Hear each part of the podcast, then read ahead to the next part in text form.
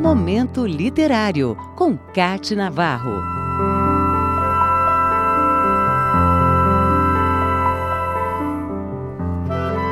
Um escritor e compositor do povo indígena Wapixana é o destaque do momento literário de hoje. Nascido em Boa Vista, Roraima, em 1971, Cristino Wapixana é um autor premiado. Publicou cinco livros: A Onça e o Fogo, Sapatos Trocados, A Oncinha Lili, A Boca da Noite e O Cão e o Curumim são todos para o público infanto-juvenil e com o objetivo de encantar as crianças com histórias que nascem da cultura indígena, mas que servem a todas as culturas. É na liberdade de expressão que Cristino Apchana se baseia para formar histórias e personagens.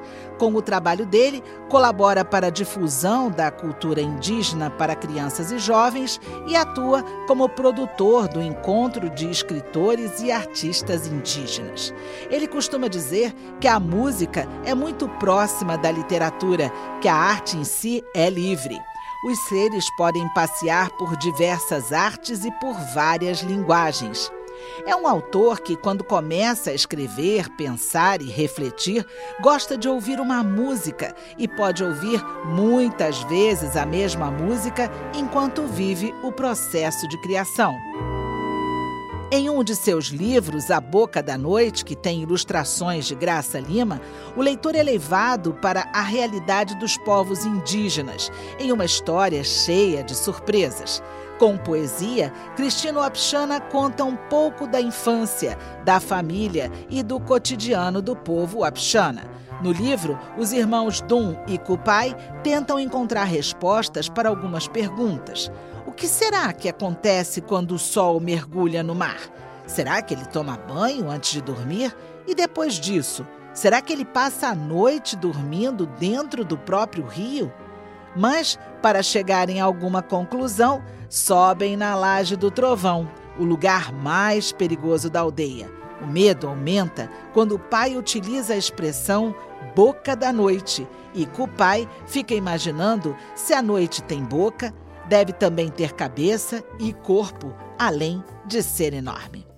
É um texto que mexe com a criatividade do leitor e o leva por caminhos da fantasia em meio à natureza e ao universo indígena. Os desenhos remetem à arte do povo indígena, como a cerâmica, a pintura do corpo e o grafismo. São usadas cores quentes e vibrantes para o dia na floresta e tons sombrios para a noite, os mistérios selvagens. Tudo de forma a atrair o pequeno e jovem leitor para o mundo da literatura, para um espaço onde, segundo Cristino Apchana, não existe uma estrada reta mas com curvas. O rio tem curvas e essas curvas têm que existir, porque fazem a diferença em uma boa história. Na estrada do tempo, Cristino Apchana vem trafegando por curvas e retas, misturando obstáculos com êxitos e seguindo com a arte como forma de transformação. Usa a literatura e a música para dar voz ao indígena e resgata em personagens encantadores a magia de um povo que resiste. Momento Literário, com Cate Navarro.